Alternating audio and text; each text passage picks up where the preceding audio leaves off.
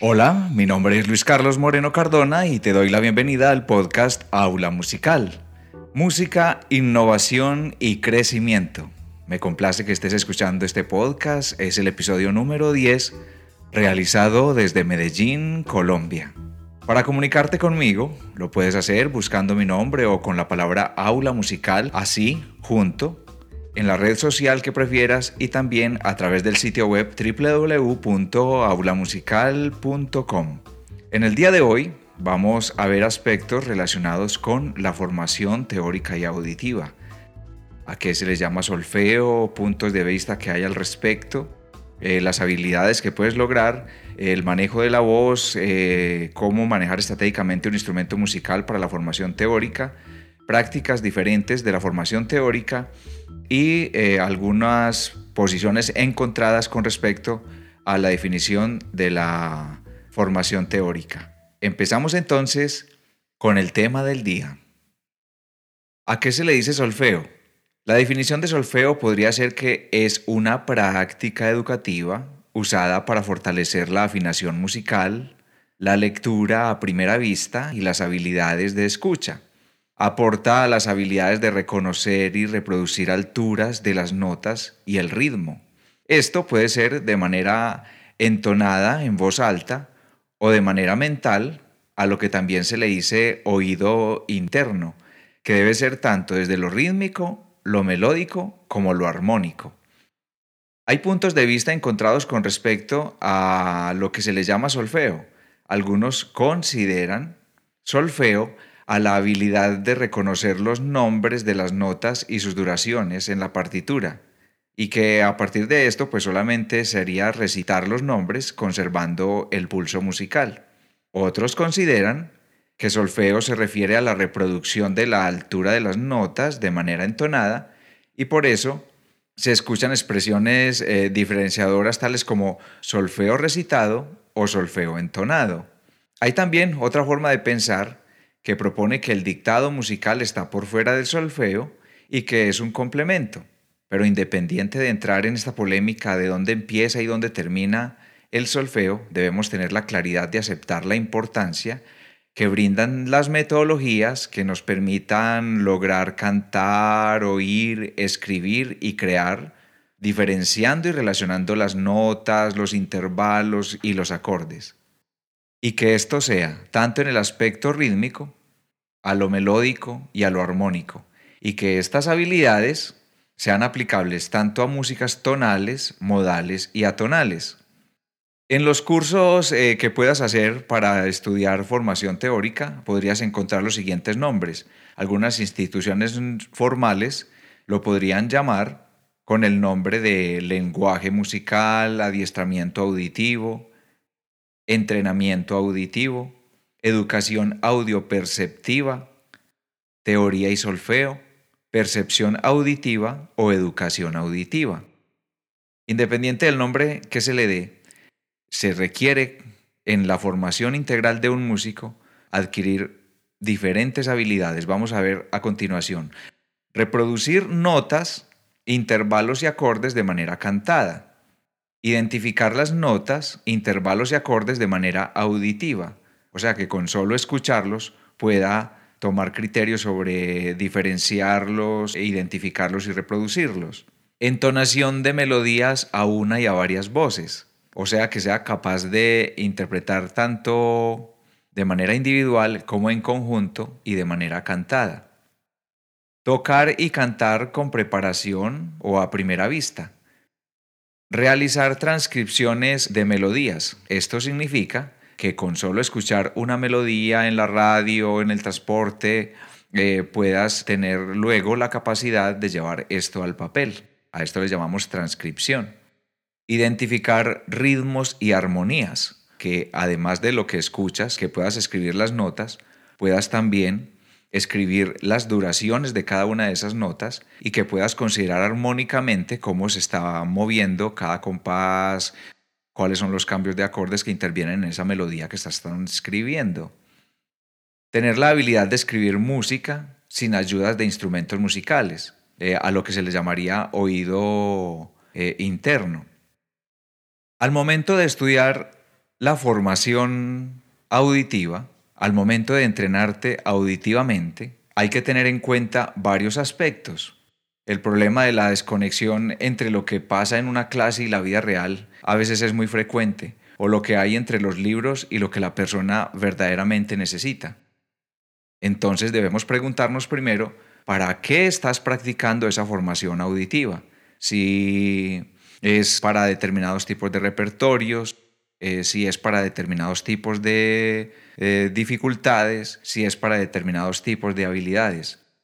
¿Qué libros de apoyo usarías según esto? Cada libro de apoyo no, posee la verdad absoluta, cada uno tiene un enfoque dependiendo de su autor, dependiendo del contexto cultural del autor de ese método, dependiendo del tipo de repertorio al que iba dirigido y dependiendo del el tipo de exigencia técnica al que iba dirigido. ¿Cuáles habilidades específicamente quieres eh, fortalecer a través de la práctica de la formación auditiva? En estos episodios he hecho énfasis en la importancia didáctica que cada proceso de formación vaya acompañado del poco a poco, de una dificultad a la vez. En la formación auditiva no tendría sentido tampoco que estemos estudiando música atonal cuando lo que queremos llevar a la práctica es música modal, por decir algo, o no tendría sentido estar estudiando unos intervalos demasiado complejos cuando lo que estamos llevando a la práctica es en intervalos simples.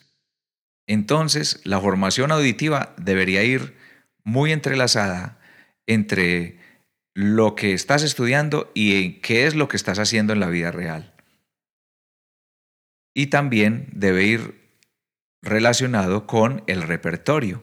No tendría sentido, por ejemplo, estudiar eh, formación auditiva con unos repertorios cuando en tu vida práctica lo estás haciendo con otra.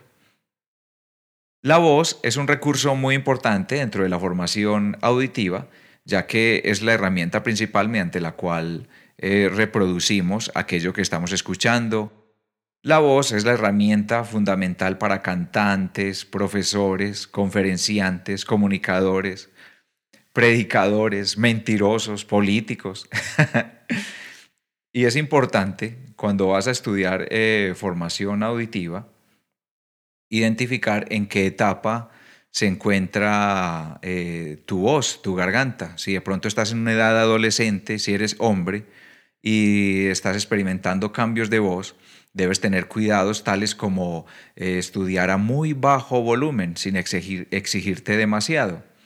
Que el repertorio sea adecuado a tu registro o que lo puedas adaptar a la capacidad eh, más cómoda eh, de interpretación que tengas en ese momento y que estés adaptando la interpretación de notas a la octava más adecuada al tono de voz.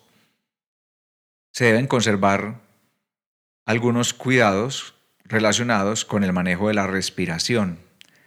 Eh, a esto a lo que se les llama el apoyo, la manera como estás emitiendo el aire y la manera como estás generando un soporte con los músculos en la parte inferior al tórax, donde está el diafragma, en la parte superior del abdomen, arriba, para sostener la columna de aire y que ésta salga de manera eh, apoyada, y por eso se llama así, ya que es la conducción del aire la que soporta el esfuerzo, no la garganta.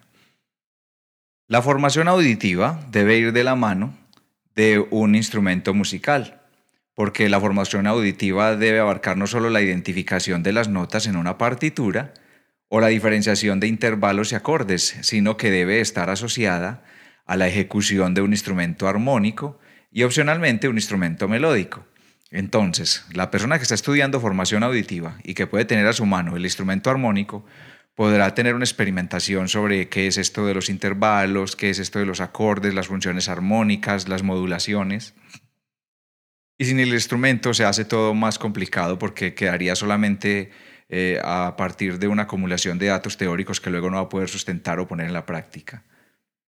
Existen diferentes prácticas de formación teórica. Eh, la más común es la de los dictados, en donde una persona está reproduciendo intervalos o melodías y quien escucha debe identificar diferenciar, cantar o escribir lo que se le ha dictado.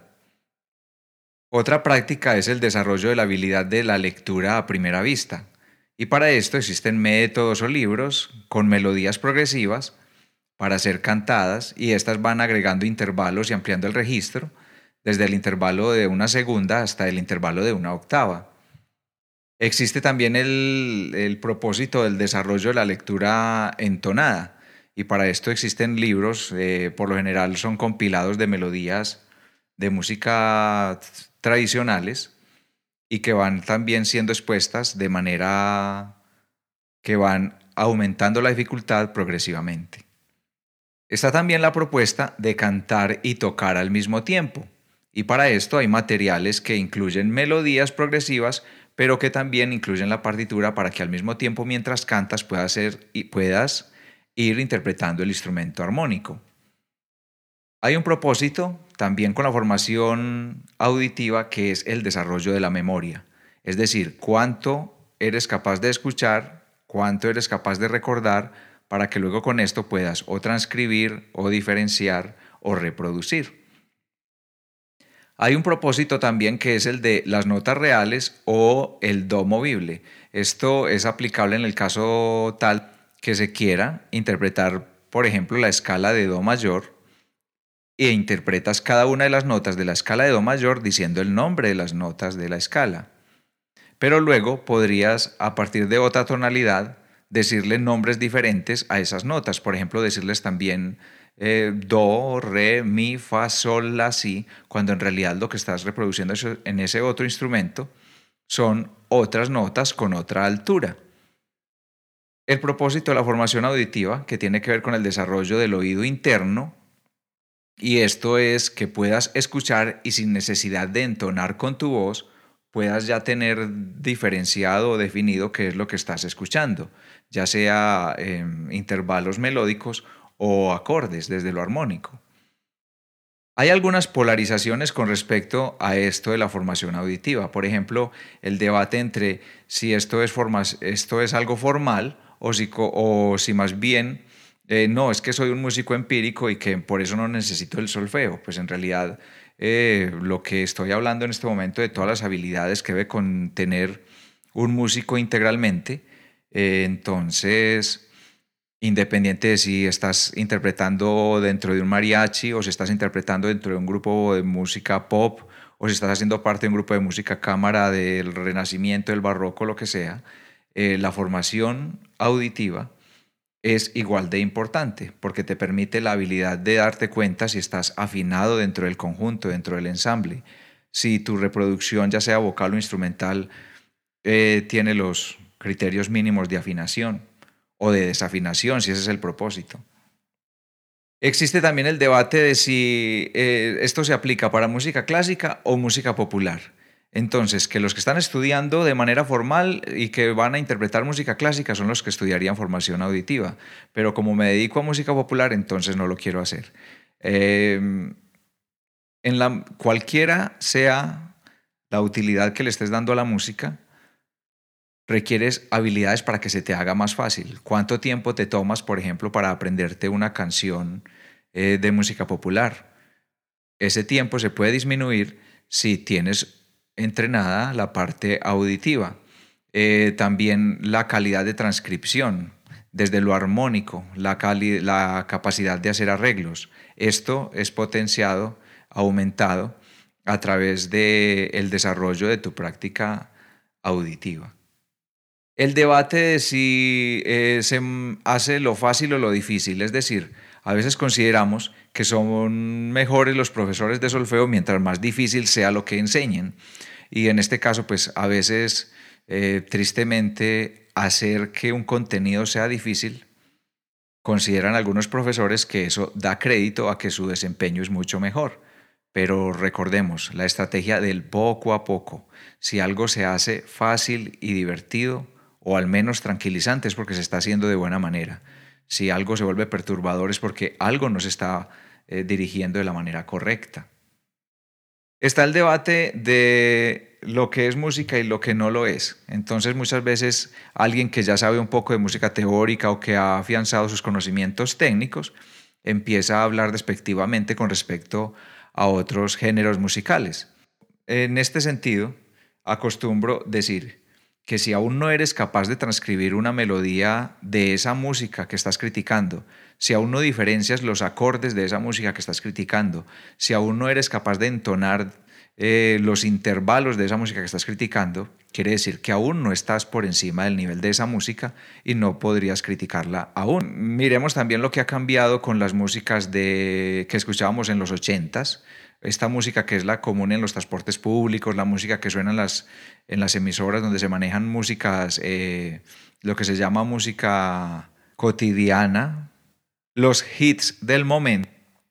La música de los ochentas era música tonal, es decir, esta música que está en función de estar en el acorde de tónica, luego en el acorde de dominante, eh, el acorde subdominante, pero que toda esta forma como se desplazan las funciones eh, tonales van desde la dominante como tensión y la tónica como reposo.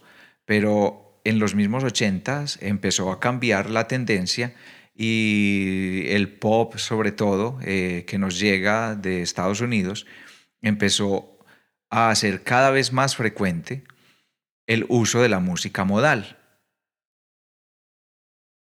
Y si ahora miras cualquier top list, cualquier lista de éxitos eh, del momento de las emisoras, con toda seguridad en los 10 primeros puestos encontrarías música modal.